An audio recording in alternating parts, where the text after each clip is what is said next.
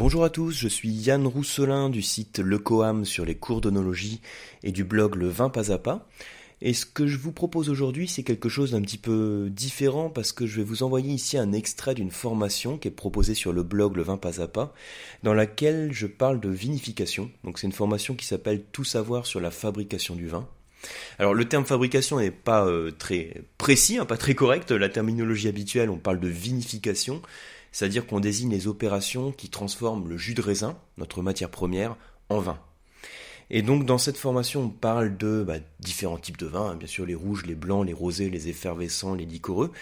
Et je vais vous proposer ici l'extrait qui est consacré aux effervescents. Parce qu'il y a quelques jours, je vous ai envoyé un article hein, autour de ce thème, mais pas du tout sur la vinification, c'était plutôt sur euh, l'effervescence, hein, justement en termes de dégustation, hein, le petit nuage blanc à l'ouverture de la bouteille. Donc voilà, des termes qui n'étaient pas du tout consacrés à la vinification, et vous m'avez envoyé plusieurs questions sur des choses qui portent sur l'élaboration vraiment du vin, donc sur le processus de vinification. Voilà, donc j'espère que vous allez apprendre des choses dans l'extrait qui suit. En tout cas, le but, hein, c'est pas du tout de rentrer justement dans la, technique euh, très abstraite, peut-être en tant que dégustateur, mais justement de le présenter dans une optique de dégustation, pour voir les répercussions que peuvent avoir tel ou tel mode d'élaboration du vin sur le profit du vin que vous dégustez. Alors dernier point avant de vous laisser, hein, qui n'a rien à voir avec le sujet des, vins effervescents, mais c'est suite aux questions que vous m'avez envoyées. Donc vous m'aviez demandé des nouvelles sessions pour le WSET, donc sur les formations diplômantes. Donc je vous ai mis en ligne de nouvelles dates, aussi bien pour les formations à distance du WSET que pour les formations présentielles à Paris. Donc dans le cadre des formations présentielles, vous verrez que vous avez encore la, la formule que je propose habituellement en cours du soir, mais vous avez également des formules en journée. Donc là, ce que je vous ai mis, c'est pour trois lundis de suite. Donc il y a une session là dans donc c'est au mois de mai de mémoire hein, qui, qui s'étale sur trois lundis de suite. Je fais toujours en sorte d'espacer de toute façon les modules d'une semaine pour avoir une meilleure assimilation. Donc si vous êtes à Paris, vous avez cette option et si vous êtes euh, bah, pas à Paris, vous avez l'option de la formation à distance. Et puis si vous n'êtes pas intéressé par les diplômes, hein, c'est pas grave, cet extrait est quand même pour vous. Je vous souhaite une bonne écoute et je vous dis à très bientôt. Alors, on va maintenant parler des vins à bulles, hein, des vins qui ont, de l'effervescence, hein, des vins effervescents. Euh, c'est quelque chose que vous devez connaître aussi, le principe de la vinification des vins effervescents, et ça vous donnera vraiment un panorama de la vinification de tous les grands types de vins. Alors, euh, on a dit un, petit peu plus tôt, enfin dans, les modules précédents, euh, que le principe de la fermentation, c'était de créer de l'alcool et du gaz carbonique. Comme tous les vins sont issus d'une fermentation alcoolique, une fermentation alcoolique du sucre du raisin, ça veut dire que tous les vins ont du CO2. Tous les vins possèdent du gaz carbonique qui est dissous. Mais il se trouve que la plupart du gaz carbonique qui est dissous dans les vins disparaît dans les opérations de vinification. Hein, quand le vin est manipulé, quand par exemple il est soutiré, soutiré c'est-à-dire euh, qu'il passe d'une cuve à l'autre, ça l'oxygène, ça l'aère et le gaz disparaît, donc le CO2 disparaît. Mais les vins ont toujours un petit peu de CO2 qui est dissous. Parfois, cette quantité de CO2 est plus ou moins importante, et quand elle est euh, franchement importante et qu'elle arrive à un seuil de perception, on parle de vin qui peut être perlant ou, pétillant ou mousseux. Hein, je, vais vous reparler juste après de, euh, des petits trucs pour évaluer le niveau d'effervescence. Donc, voilà le principe. Euh, si vous voulez obtenir un vin effervescent, dans tous les cas, il va falloir à un moment ou un autre emprisonner le gaz qui est issu de la fermentation alcoolique. Ça, c'est l'idée de base que vous devez absolument comprendre. Hein. Si on veut un vin qui a des bulles, il faut, à un moment donné, dans la vinification, dans la fabrication, il va falloir qu'on emprisonne les bulles, qu'on retienne les bulles dans la bouteille. Les bulles qui sont issues de la fermentation. Alors, la plupart du temps, le principe, c'est vous partez d'un vin de base. Hein. Euh, le vin de base que vous avez euh, n'est pas effervescent, un vin tranquille. Et dans ce vin de base, on va rajouter du sucre et de la levure. Donc imaginez si on rajoute du sucre et des levures, et eh ben la levure va se mettre à bosser, elle va se mettre à travailler et elle va convertir mon sucre en alcool en créant du CO2. Et donc on va avoir une prise de mousse, ça va refermenter en bouteille. Ça c'est le grand principe euh, de, la refermentation en bouteille hein, qui permet d'emprisonner du CO2 dans la bouteille. Alors, en fonction du niveau de CO2 que vous percevez, hein, du niveau de gaz, on va avoir plusieurs niveaux d'effervescence.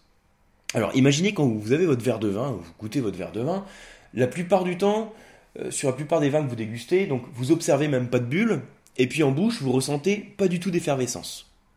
Hein, c'est la plupart des vins qu'on déguste. Ça, c'est ce qu'on appelle un vin tranquille.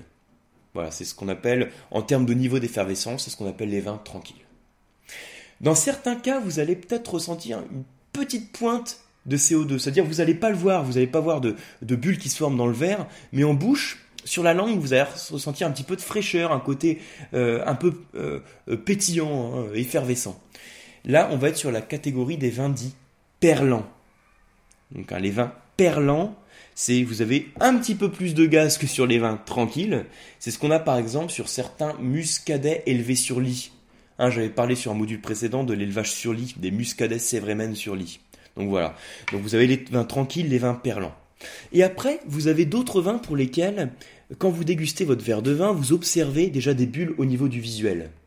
Alors, si vous observez les bulles, les bulles déjà au niveau du visuel, hein, juste après le service du vin, ça veut dire qu'il y a plus de gaz. Et là, on va être tout de suite sur une catégorie avec un niveau d'effervescence plus important. Si vous observez euh, un petit peu de gaz et qu'en bouche, l'effervescence est très légère et qu'elle disparaît très vite, on va être sur la catégorie des vins dits pétillants. Pensez au Lambrusco par exemple, hein, les vins pétillants. Et ensuite, quand vous avez franchement plus d'effervescence en bouche, vous êtes sur la catégorie des vins mousseux dont font partie par exemple les champagnes et les créments. Donc la grande catégorie des, mousseux à la grande majorité, puisqu'on comprend les champagnes et les créments. Donc je répète les niveaux d'effervescence. Vous avez à la base les vins tranquilles, qui n'ont pas de bulles, les vins perlants, pour lesquels vous ressentez un petit peu de bulles, hein, un peu de CO2 résiduel, ensuite les vins pétillants, et ensuite les vins mousseux. Tranquilles, perlants, pétillants, mousseux. Alors, je sais que le terme mousseux, hein, c'est souvent une connotation un peu négative, mais sachez que les grands champagnes font partie de la catégorie des vins mousseux en termes de niveau d'effervescence. C'est vraiment là, je, je qualifie le niveau d'effervescence et les champagnes et créments font partie des catégories des mousseux. Alors, pour obtenir ce vin effervescent, il y a plusieurs méthodes. Je disais tout à l'heure, hein, le principe, ça va être d'emprisonner euh, le gaz de la fermentation, de l'emprisonner dans la bouteille. Euh, allez, trois grandes méthodes qu'il faut absolument que vous reteniez. Il va y avoir la méthode traditionnelle, la méthode par transfert et la méthode rurale. Dans tous les cas, ces trois méthodes dont je vous parle, les bulles vont naître dans la bouteille. Alors, le principe de la méthode traditionnelle, je vous l'explique en, dans ces grandes lignes. Hein. Là aussi, vous avez des illustrations sur le PDF, un petit récap avec des schémas. Euh, honnêtement, avec les illustrations, euh, vous pouvez, si vous avez la possibilité, avoir les illustrations sous les yeux en écoutant ce, euh, fichier hein, pour mettre les explications, en tout cas sur les, méthodes d'obtention des vins effervescents. Vous allez voir, ça va être très très clair avec les, explications, avec les, schémas, pardon. Alors, la méthode traditionnelle, le principe, hein, c'est celle des champagnes et des créments. Vous avez un vin de base, donc un vin qui est, qui est tranquille, hein, donc qui n'a pas d'effervescence. Dans ce vin de base, je rajoute du sucre et des levures, c'est ce qu'on appelle la liqueur de tirage. La liqueur de tirage, c'est simplement ce mélange de sucre et de levure. On referme la bouteille. On va donc avoir une deuxième fermentation en bouteille. On va donc avoir une prise de mousse dans cette deuxième fermentation en bouteille. Et le principe, c'est qu'on va incliner progressivement la bouteille hein, pour faire tomber le dépôt dans le goulot. Donc on va faire basculer, si vous voulez, la bouteille hein, pour mettre le goulot vers le bas et faire tomber le dépôt au niveau du goulot. C'est ce qu'on appelle le principe du remuage. Le remuage. Le remuage, donc ça consiste à faire tomber le dépôt hein, au niveau de, la bouteille, euh, au niveau du goulot, pardon, et ensuite on va ouvrir notre bouteille au bout d'un certain temps de vieillissement qu'on a entre le vin et tous les résidus de la fermentation, hein, qu'on appelle les lits, L-I-E, dont j'avais parlé plus tôt sur, sur un autre module. Donc on va avoir ce vieillissement qui va se faire entre le vin et les lits, et ensuite on va ouvrir la bouteille, c'est ce qu'on appelle le dégorgement. Et quand on dégorge la bouteille, on va avoir une expulsion avec la pression de tous les résidus. Voilà le principe. Hein.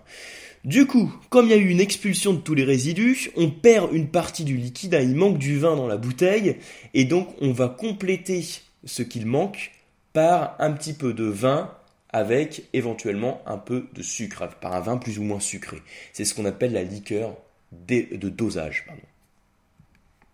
Donc voilà le principe. Donc je répète, hein, euh, ajout de sucre et de levure, ce qu'on appelle la liqueur de tirage. On a une prise de mousse.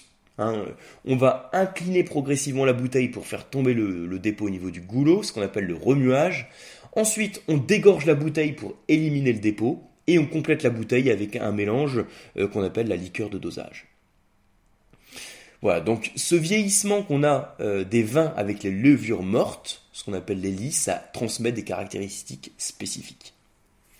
Ça, c'est le principe de la méthode traditionnelle.